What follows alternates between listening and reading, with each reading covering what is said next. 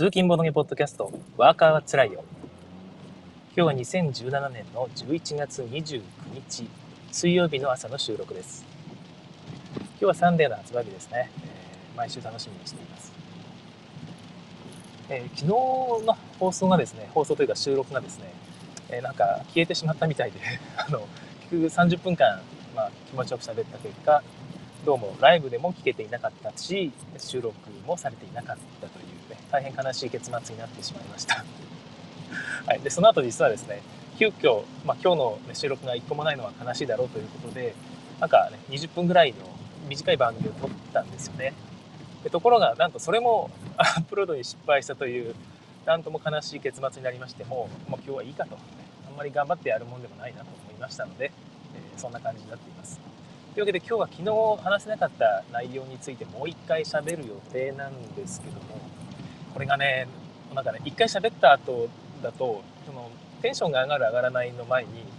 にこれ言ったっけ？言わなかったっけっていう 話があのごっちゃになりましてですね。これ前の回で言いましたよねっていうことが実は言ってなかったみたいな。で、まあ、それだけならいいんですけど言ってなかった一回言ったからもう一回言うのもあれだと思って言わなかったことがですね後で考えるとあこれはひょっとして言ってないんではというその収録されてなかったやつではっていうことが結構あったりするんですよね。それもったいないですよね。はい、まあ、そんな感じで、えー、今日も頑張っていこうと思います。今日こそは収録されていることを、えー、期待しています。え今日のタイトルはですね、えー、期待の新作がボードゲームメモで5点だった件というラノベのタイトルみたいな、えー、タイトル、出しになっておりますけども、あれですね、えー、ボードゲームメモさんでも最近、そのエッセンの新作、次々と遊ばれてまして、まあ、そこで点数つけられてるんですよね。で改めてボードゲームメモさんについて紹介しておくと、えボードゲームの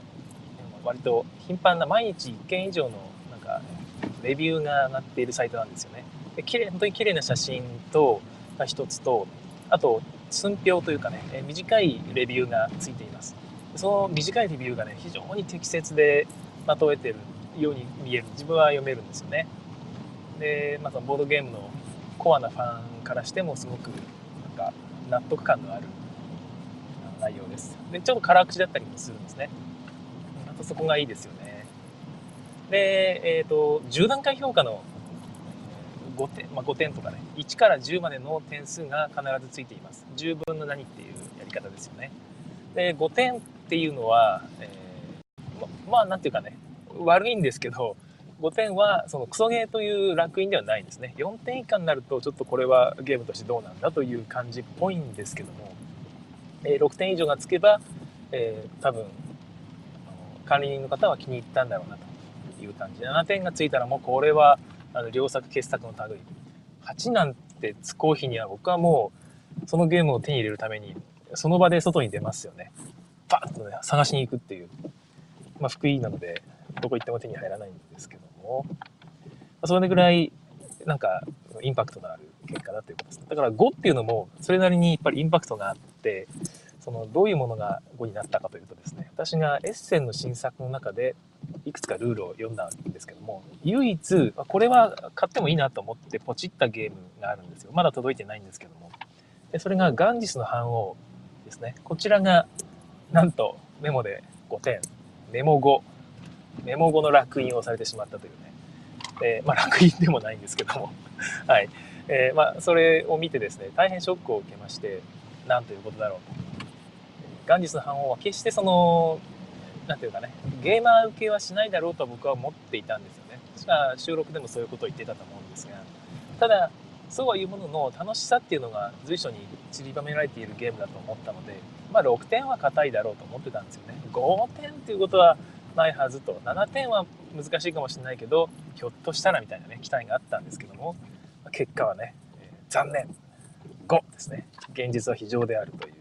えー、結果になってしまいました。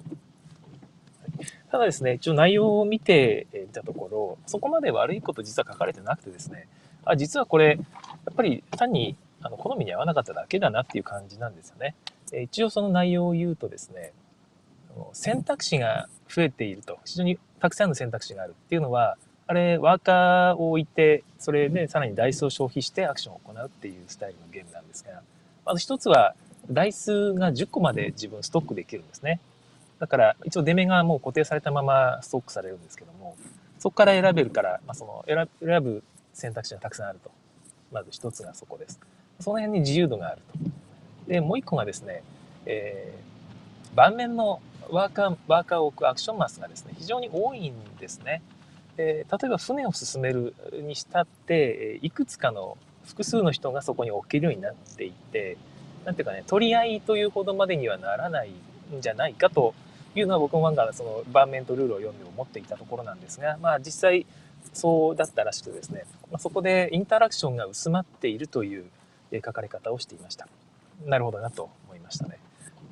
ただ僕はね、ここ、あそれもちろんそのメモさんはそう思ったってことなんですけど、僕はここは、まあそれでいいというか、そういうもんだろうと思っていたので、ここについてはがっかりはしてないですね。なんか、あ、そうかそうかと。じゃあ自分は思った通りだなということを改めて確認できた感じです。一応そこで一応フォローがされていて、各自が、まあその選択肢が増えているから、インタラクションが薄まっているっていう代わりに好きなことができるというデザインになっているとですね。今風という書かれ方ですね。これどうなんですかね？今風なんですかね？確かに最近、ちょっとソロっぽい自分のやりたいことができるというゲームデザインが増えているような気はします。これが必ずしもいいとは思わないんですけどね。はい。まあ、そういうことで、えー、個人的な趣味とは合わないから5としたという書き方をしていて、一応なんか、なんとなくフォロー、ね、されている感じしますよね。はいまあ、一応、その昨今の、まあ、スカウトアクションの結果は、まあ、だいぶ良かったわけですから、まあ、自流はこっちなんだろうというえフォローのされ方をしています。なんかね、その最後に若干シビアになりそうな上級ルールも試してみたいという書かれ方をしていたんで、まあ、ついでに上級ルールについて簡単に説明しておきますとですね、このゲーム、ワーカーを3つ持った状態で最初スタートします、各自が。そこから、えー、なんかね、トラック、得点トラックとかお金トラックとか、船トラックだったかな？なんかトラックを進めていくと途中でワーカーが追加でもらえるようになってるんですよ。で、最大3個増やせます。だから合計6個になるんですね。で、それが上級ルールになると、最初から6個あります。あの、増えるっていうことがないんですね。で、6個使っていきなりやれよっていうのが上級ルールなんですけども、私ここがですね、期待してるというよりはむしろ不安要素だったりします。ちょっとね、えー、なんか、6個で最初からやっても面白いんなら、でもね、ちょっと今交差点に差し掛かったんですけど、前の車が突然交差点の中央で止まって、まあ危なかったですね。なんだろうな、これ。はい。まあ、自分はバックしました。仕方がないので。はい。あ、なんと今日15人も聞いてくださってるんですけど、大丈夫かな？今日は聞けてますかね？もし聞けたらなんか、あとか、なんか適当に入れてもらえるとありがたいです。はい、すいません。はい、何でしたっけ？あ、そうかそうか。あワーカーが6個でも楽しめるんなら、なんかそれで良かったんじゃないのっていうのがちょっと不安としてありまして、なんか多分、6個にすると難しいから3個にして途中でワーカー増える方が楽しいよねとかねなんかそれぐらいの軽い勢いでじゃあ楽しいから最初3個でいいやと。途中から増えていった方がゲームとしてなんかチュートリアルっぽくなるだろうということであればまあまあいいんですけども。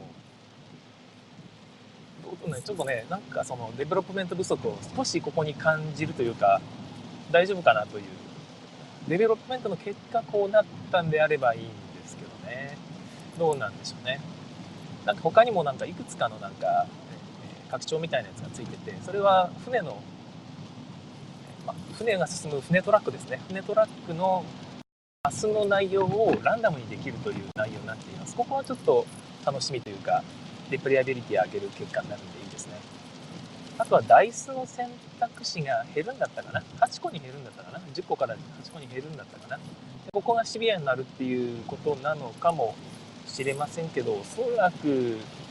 そんなに、え楽しさが増えるってもんでもないんだろうなと思いますけどどうなんでしょうね。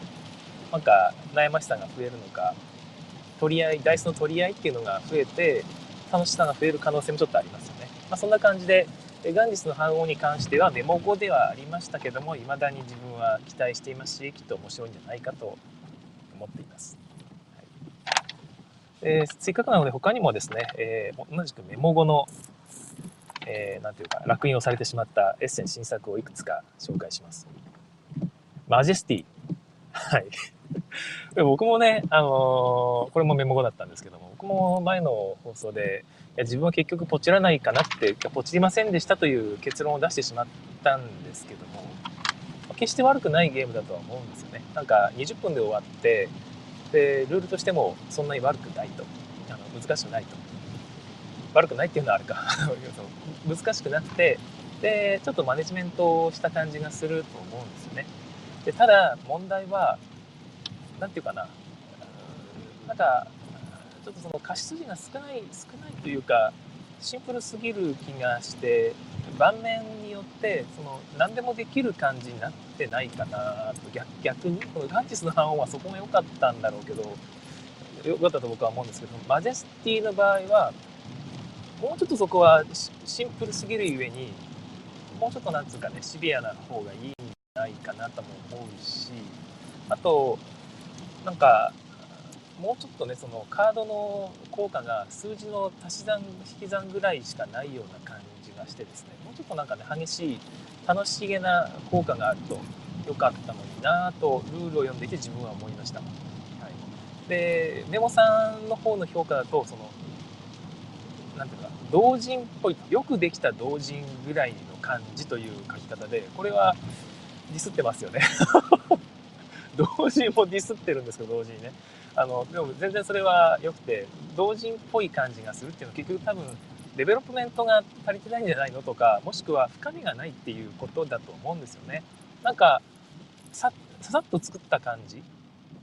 がするということだと思います。なんかこういうアイデアがあってこれ面白いんじゃないって言ったままそのまま完成品にしちゃったというか深みを持たしてないような感じがするということだと思いますね。ハンスとは思えない同人感っていうのはまあ、それだけハンスに期待してたってことみたいで、まあ、これからのハンスはちょっと心配という締めになっていたんですけども、マジェスティは確か12月頃でしたっけね、えー、結構安価に販売発売されるので日本語版が。僕は一回やってみたいなとは思ってはいるんですが、まあ、こういう風な結果になったのは自分もちょっとここは、えー、まあまあそうかなと思ってますただ実はですねボードゲームギークでは7以上をキープしてましてえー、またちょっと下がってきてはいるんですけども当初よりは。うん、からそれの点では十分な面白さっていうのは担保されてるはずです。まあ、ぜひ気になる方は買ってみてください。普通に面白いと思いますね、これは。なんか期待しすぎさえしなければ。はい。えー、次の品。次のメモ語ゲーですね。オーティス。はい。オーティスは僕もこれ同じようにソロプレイっぽいなと思ってパスしたゲームなんですけどね、パズルゲームなんですよね、おそらく。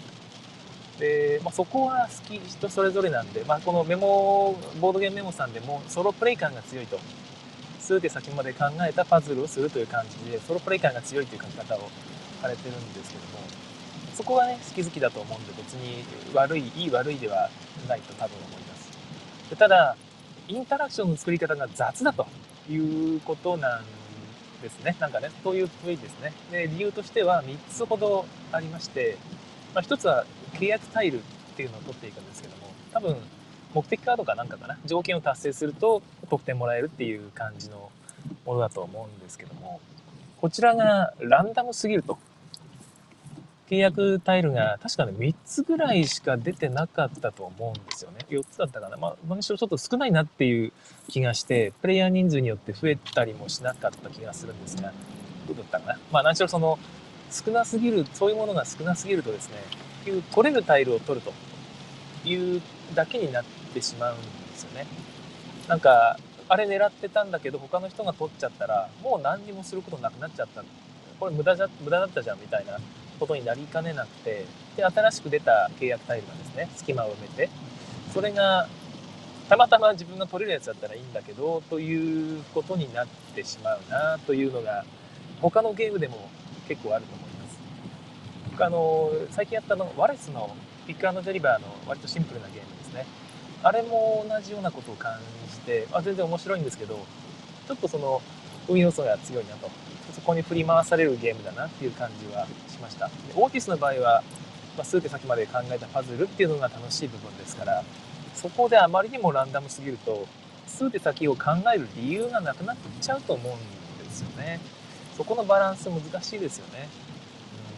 うん、もう少し計画性を持たせてくれたというということだと思います。で同じく、えー、階層アクションのスライドっていうのがあって、まあ、誰かが何かそのそこでスライドをするとま自分がやろうとしていた計画が一気に崩れるっていうような仕組みになっているんですよ。でこれによって計画が台無しにされると。だからパズルソロパズルならもっとソロパズルらしくさせろよっていうことだと思うんですね。そこで下手にその他人の手によって場面がぐちゃぐちゃになって全く計画が台無しになるっていうのはおそらくそのそこをインタラクションにしたらダメなゲームっていうのがやっぱあるんですよね。で、まあ、オーティスがそうだとは言いませんけども、そのオーティスはちょっとそこに、えー、ちょっとかかってる可能性があるなということです。少なくともメモさんはそう感じたし、自分もルールを読んだ限りは、うん、なんかそういう不安がちょっとあったっていうのがあって、結局買わなかったんですけども、ということですね。ただ、これも本当に好き好きで、まあ、まずソロパズルを一人で延々やってもつまんねえだろと。やっぱりランダム性があって、こういう他人に引っかき回されるから楽しいっていうのがきっとあるはずだという人もいるはずなんですね。この辺がうまくやってる、だって結局その、そのインタラクションが必ずしもその他人の手によってね、めちゃくちゃにされるっていうのが悪いわけじゃないんですよね。で、結果的にランダムで相手の邪魔するためにやってるわけじゃないのに邪魔するってなったとしても、それが楽しい結果につながることってやっぱあって、最近あのやったゲームでそれがうまくいってんなと思ったのがメモワールです。あれはあの神経衰弱ですごいシンプルなゲームなんですが、えー、ま手番の人がカードをめくると。で、そのめくった内容と同じ動物か同じ色ですね。を次の人が神経衰弱でめくらなきゃいけないんですが、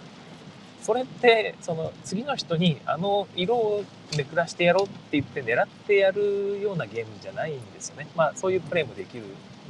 できる人はいるかもしれないですけど基本は自分がたまたま頭ひねった結果なんとかこれだと思ってめくってああよかった同じ動物だったとかね。そこまでであって次の人が何するかまでは別に狙ってないと。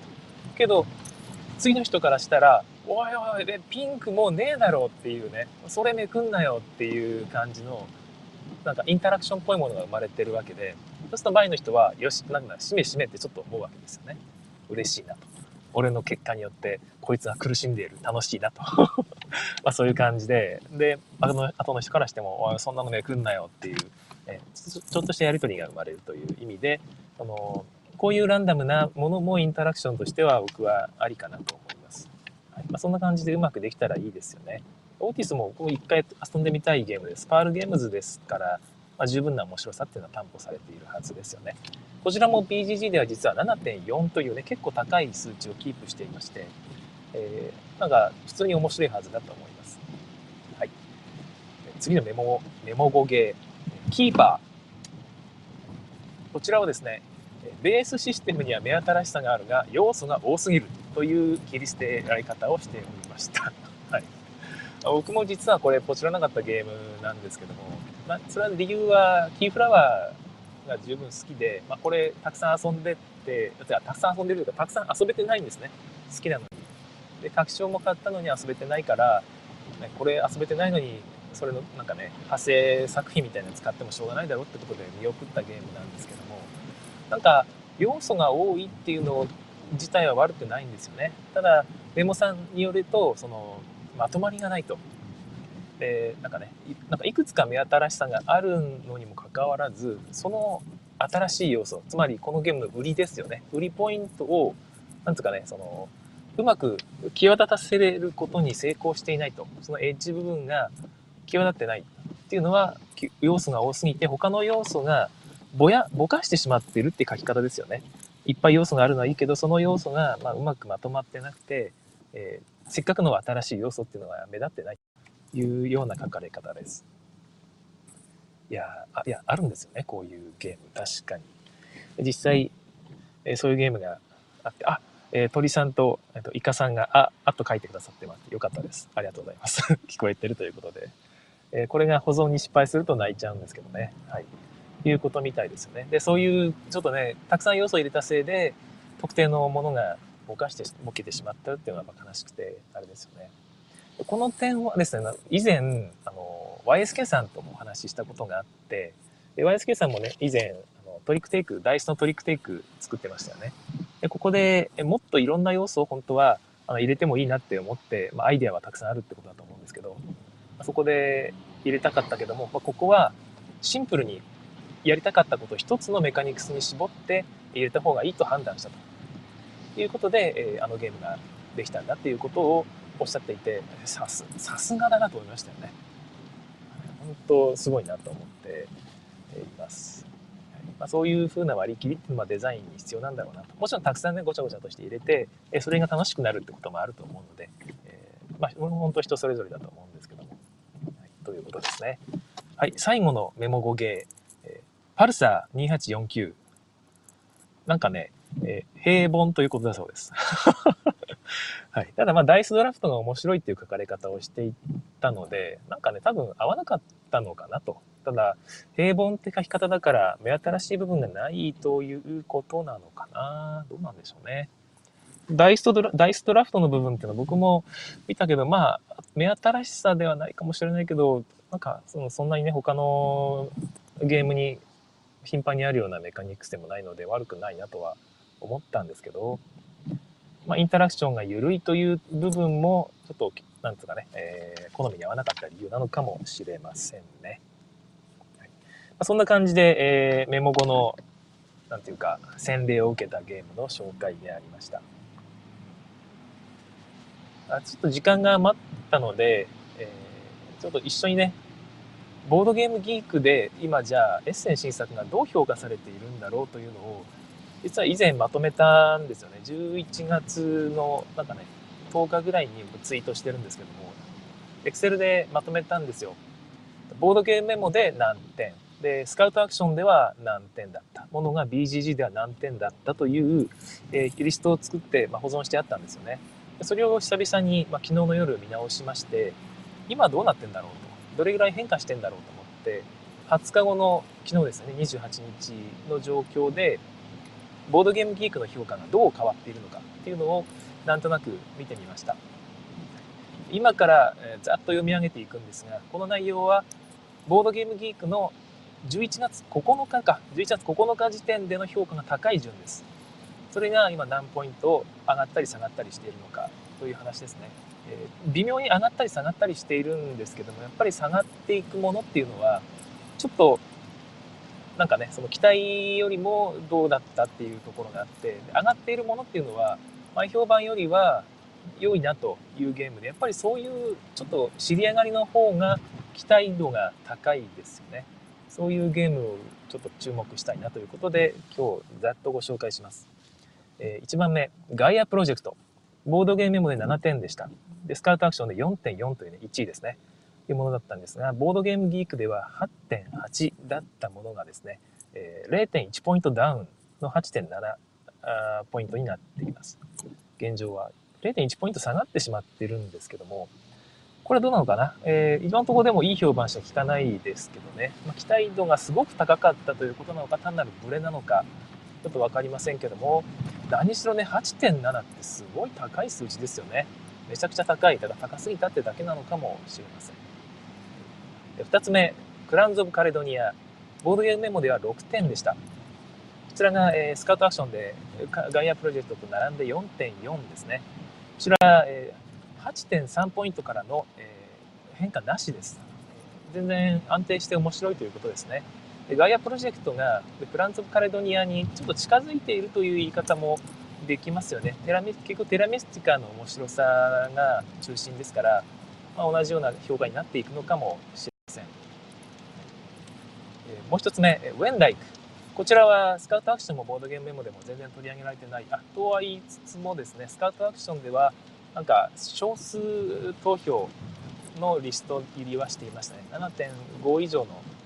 ゲームだ。あじゃあ、えー、と3.7以上のゲームだったかな。はい。ということで、ポイントはついてないんですが、こちらはボードゲームギークでなんとね、8.2だったんですよね。8以上ってものすごい高いと思うんですが、こちらは、えー、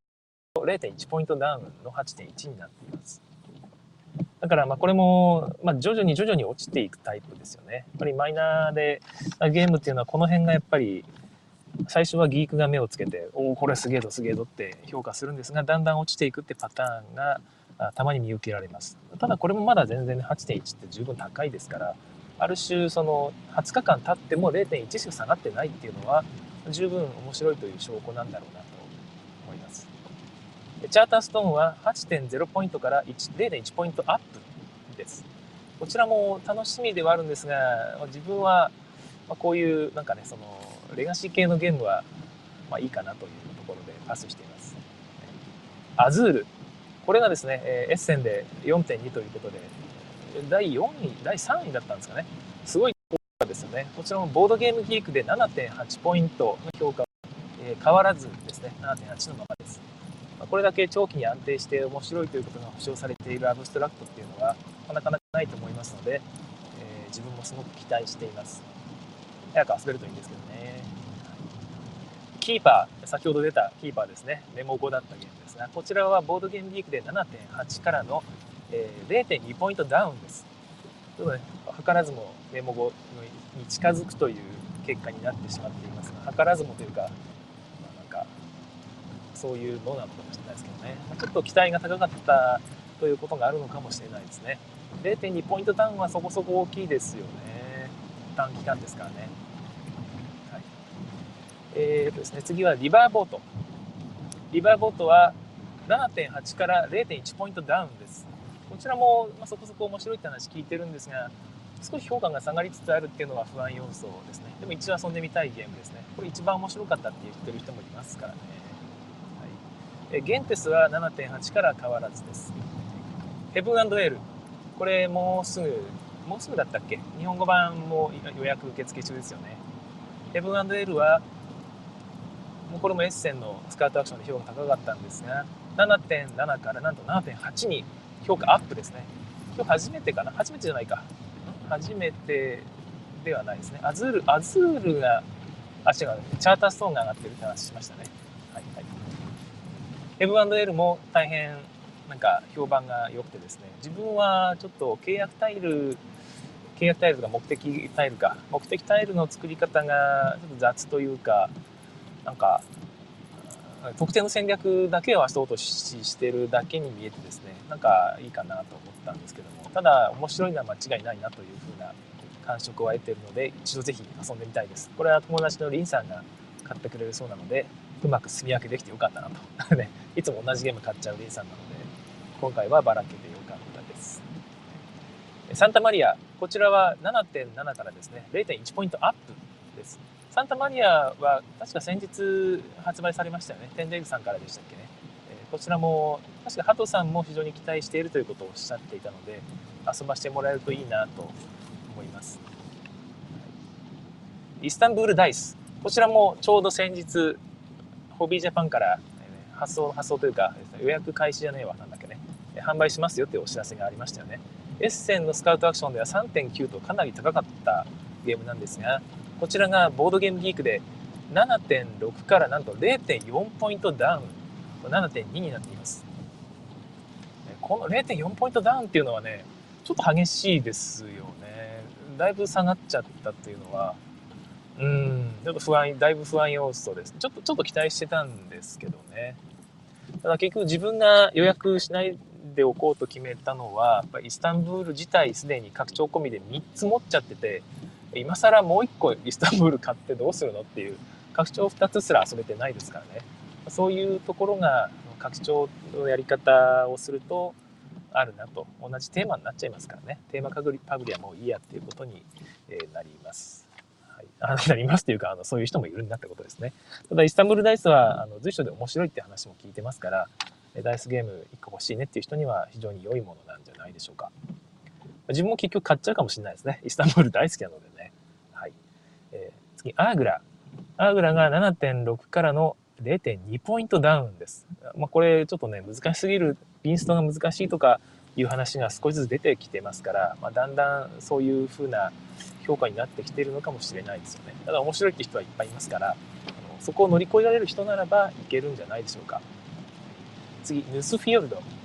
7.6から0.1ポイントダウンです。うん。これどうなんでしょうね。なんか、なんかその、あんまり評判聞かないですよね。面白いように見えるんですけども、どうなんですかね。ちょっと、ここで0.1ポイントダウンっていうのは、うん、一応、なんか、テキストが多いから評価が遅れてるのかなと思いつつも、時間が経ったら下がったっていうのは不安、だいぶ不安要素ですね。でガンジス、来ましたガンジス。メモ5。ただ、スカートアクションでは3.9だったゲームが7.5からですね、なんと0.1ポイントアップです。これは期待ですよね。これが言いたくて、このランキングいってるだけじゃねえかって思われるかもしれないですが、その通りです。はい、ガンジスがなんとボードゲームギークで0.1ポイントアップという知り上がり評価を受けておりますので、皆さん楽しみにしてみましょうね。はい。はい、えー、アルティプラーノ。こちらも有名というか、だいぶ話題になっていますが、7.5から変わらずです。これも一回遊んでみたいですね。なんか実は僕、あなんだっけ、あれ忘れてしまったな。アルティプラノの元になったゲーム。はい。えー、あここ、あ、オルレアン。はい。オルレアンが微妙に合わないところがあったんですが、こちらね、えー、よりドミニオンに近づいてるような印象があって、僕ドミニオンは大好きなので、ね、一回やって遊び、面白かったら買いたいなと思っているんですが、なかなか遊ぶ機会がありません。パルサーは、え7.5から7.6に0.1ポイントアップになっています。こちらも、ね、先ほどメモさんで5がついて酷評されてます。酷評ってわけでもないか。まあ微妙って言われてましたけど、十分実はね、えー、中級でインタラクションがそこそこ薄めでのんびりできるいいユーロゲームなのかもしれないですよね。最近の流行りということで僕はこれむしろ興味が湧いてきました。はい、メモアール。メモアールは7.4から0.1ポイントダウンです。もともとボードゲームギークで強く評価される系のゲームじゃないんですよね。だからもうちょっと下がるんじゃないかなと思いますが、どうでしょうね。トランタトランスアトランティック。怒りのトラントトランスアトランティックはですね、え7.4から7.3へ0.1ポイントダウンです。これはもう間違いなく北米発をカンキャスの影響だと思いますね。はいマーリン。マーリンは7.3から0.1ポイントダウンですね。こちらも、なんかね、あの、評価だいぶされてるんですけども、面白い。こんなの、ね、ズタズタさんがすごく気に入ってらっしゃって、一回やってみたいなと思うんですが、うん、だんだん下がってきてるとは残念なところです。まだね、ここから巻き返しもあるんで楽しみにしていますけどね。はい、マジェスティ、7.3から0.2ポイントのダウン、7.1です。マジェスティはね、いろいろと不安要素が高まってきてますね。とにかく一度遊んでみたいゲームです。ノーリア7.2から7.0へ、こちらも0.2ポイントダウンとなっています。うん、ノーリアもね、一度遊んでみたい例のね、えー、何でしたっけ？あれなんだっけ？ロンデル構築でしたっけね？ディスク構築でしたっけ？なんかその妙味というのは味わってみたいんですけどもね。パイオニア、え、パイオニアも7.2から0.1ポイントダウンの7.1です。この辺もなんかねやっぱ結局噂はあんま聞かないやつっていうのがだんだん下がってきてるっていうのはなんか世知辛い世の中ですね。ただ下がってる下がってるってさっきから言ってますけど7以上のゲームって十分な面白さありますからね、まあ、全然悲観する必要なくて楽しみにしていればいいと思います。僕もパイオニアは、え実は期待しているので遊んでみたいんですよね、はい、カリマラこれはなんとボードゲーム部で7点だったゲームなんですが、えー、ボードゲームギークでは7.1と低い評価を受けていました。こちらが現在はなんと0.2ポイントアップ。知り上がりですね。しかも0.2ポイントもアップということで、え、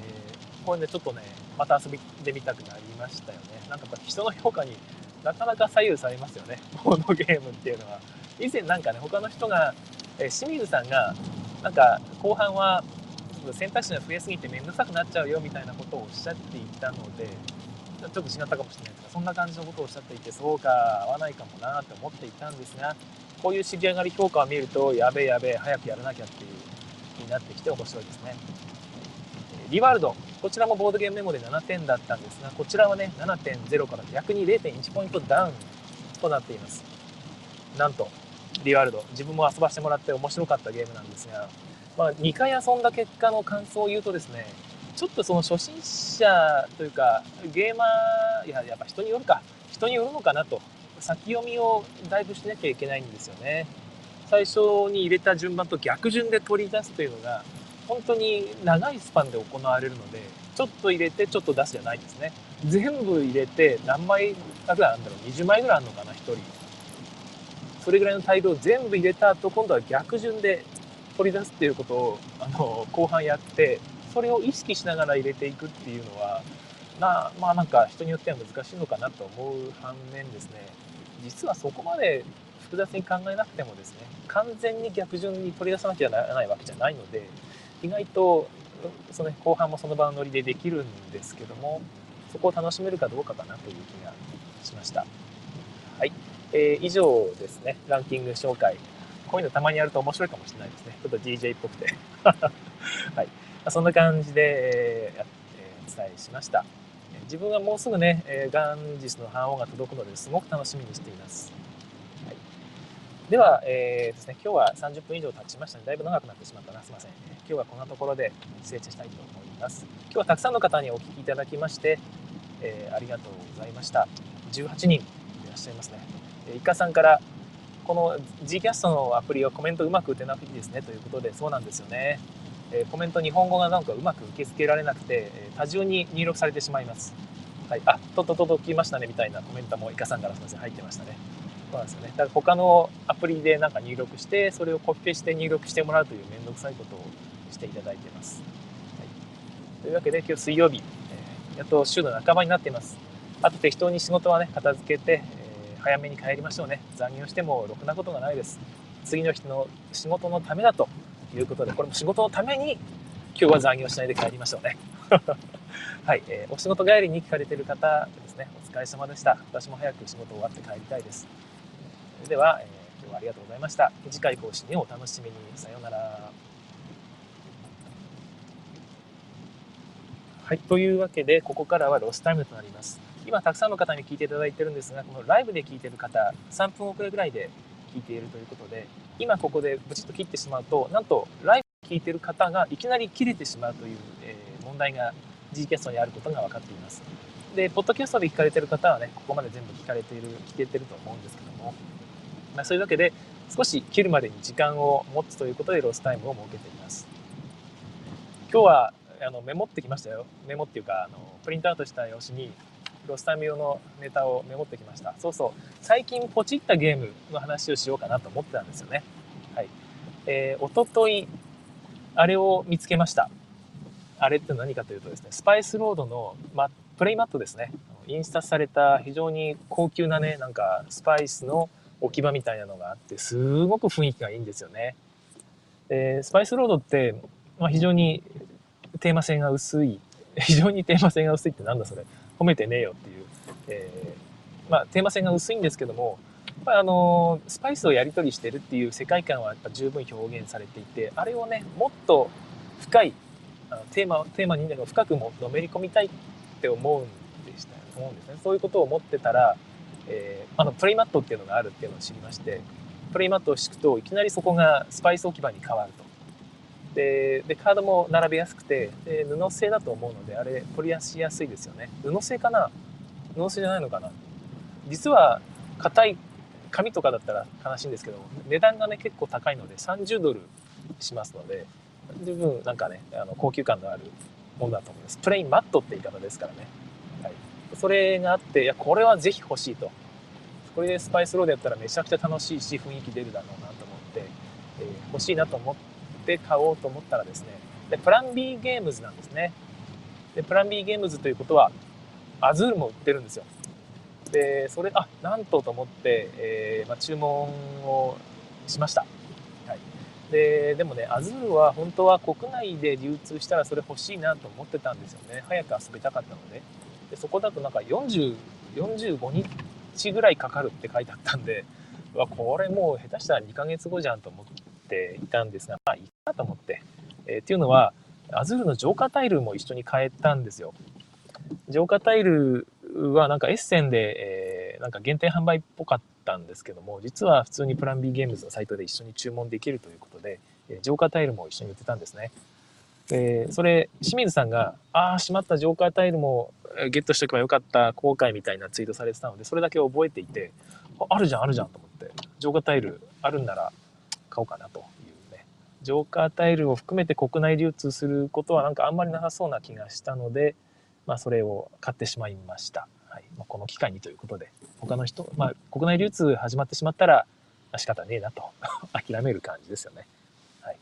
下手に日本語版なんか出てね、あのカタカナでアズールとか書かれたら僕あの死んじゃいますので、まあ、それの 前に海外版をゲットしておくという意味もあります。まあ、そんなことは多分ないと思うんですけども。そんな感じで最近ポチったのがそれでした。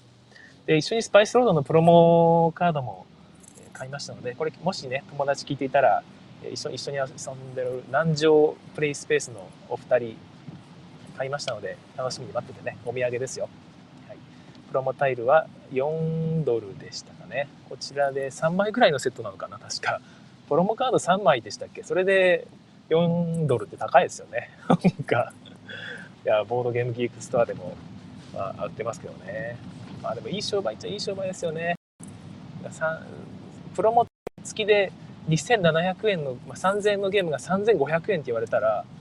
僕はなんか高いなって思っちゃうんですけど、バラバラで買わされると、なんかまあ500円か、じゃあいっかって買っちゃいますよね。何なんでしょうね、あのやり方ね。えー、同人ゲームでも真似するといいかもしれないですよ。知りませんけど。はい。えー、まあ、そんな感じで今日は、えー、終わりにしたいと思います。明日またね、何の話するか全然決まってないですが、朝ぐらいには決めたいと思います。今日はお聴きくださいましてありがとうございました。では、さようなら。